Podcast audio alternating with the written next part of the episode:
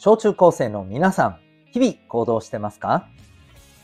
子供、大人、両方の目線でお送りするラジオ、君 the NEXT。お相手は私、キャリア教育コーチのデトさんでございます。学力や成績では難しい人生の成功、幸せを実現する力を学ぶコーチングの教室を営んでおります。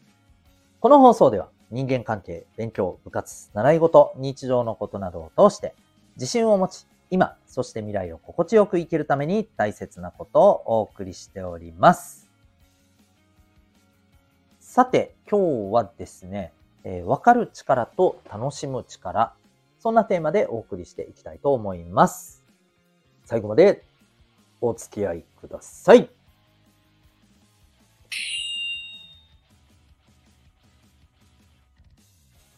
さて、今日のテーマなんですけれども、えっ、ー、と、わかる力と楽しむ力。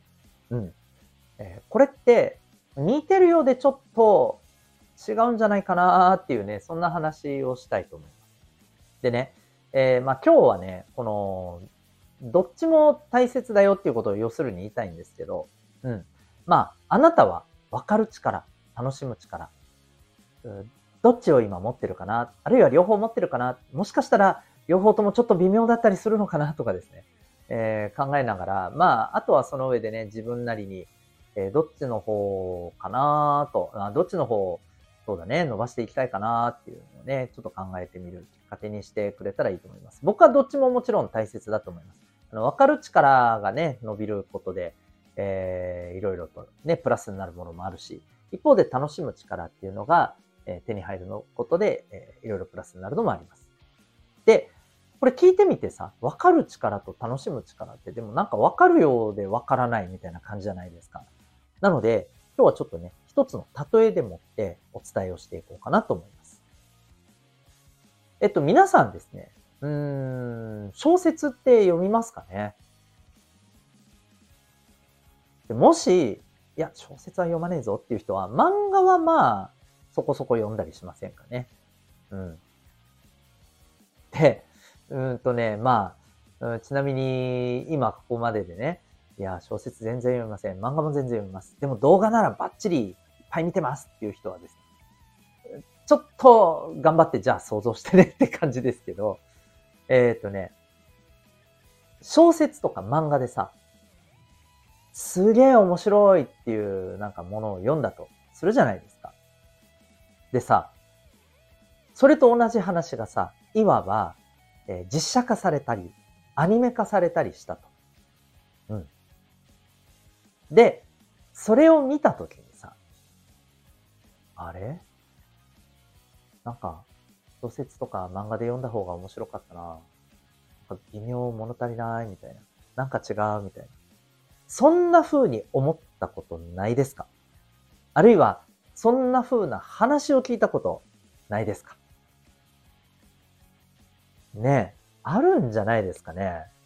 うん。実際僕もですね、えっ、ー、と、そうですね。あの、まあ少し前にもね、何かこの放送のどっかで話したような気がするんですけど、えっ、ー、と、小説でですね、えー、戦う書、ブックオブバントーラっていうね、作品を読んだんですよね。で、めちゃくちゃおもろくて、で、こう、その後アニメ化されてですね。でアニメを見たら、決して悪くないんですけど、あれなんか、ちょっとここ、はしょって欲しくないとこはしょってる。まあ尺もあるからしょうがないんでしょうけど。だったり、まあ、はしょるとかではないけど、うん、なんか、この人の声とかテンションってこんな感じじゃないんだけどなもう少し、なんかトーン静かめな感じじゃないですか。なんでこんな、ちょっとこう、あであでな感じなのとかね あったんですよね。うん。で、これって、いわゆるさ、あのなんていうのかな。それだけ文章から、こう、イメージができてるってことじゃん。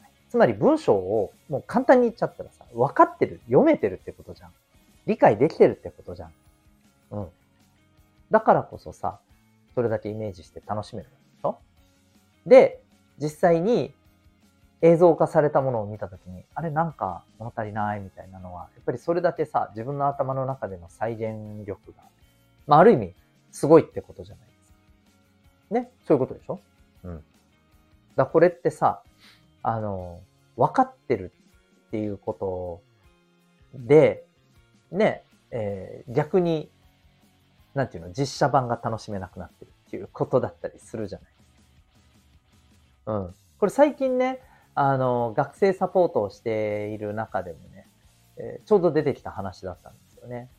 で、そう、その時もね、そう、あの、これってやっぱりね、分かってるから、ある意味ね、それは、こう、実写版とか、ね、映像化されたものを見た時に、うん、微妙って思っちゃうのは、むしろ読む力あるっていうことの現れじゃんみたいなね。そんな話にもなったんだよね。うん。ね。それは確かに言えるよね。うん。ただ、なんかこう逆転して考えるとさ、じゃあ、読む力がない方がさ、映像は楽しめるんじゃないみたいなね。そんな話もあったりするよね。うん。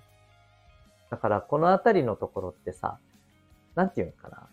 あの、わかる？なんか読む力っていうのは、まあ、要するに分かる力っていうのは、それはそれですごく大事だし、分かるから楽しめるっていうのもあるよね。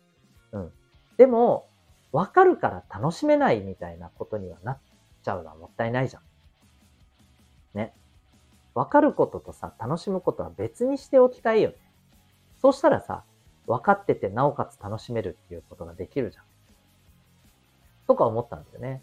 これ例えばあの、ネタバレみたいなのもあるよね。あの、これもね、うん、僕は正直ネタバレしても楽しめたりすることって多いんだよ。まあ、うん、場合によっちゃ、ええー、みたいなことあるけどさ。あるけどさ。そう。みんなこれどうですかねね、ネタバレ嫌だっていう人もいるだろうし。別にネタバレいいよ、別に、みたいな人もいるよね。うん。で、まあ変な話さ。あの、これネタバレ嫌だっていう人がダメだって言いたいんじゃないからね。うん。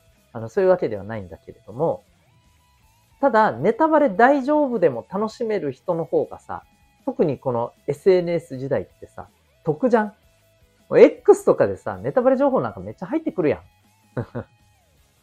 ね、あの、ドラマだったりさ、映画だったりさ、アニメだったりさ、漫画だったりさ、入ってくるじゃん。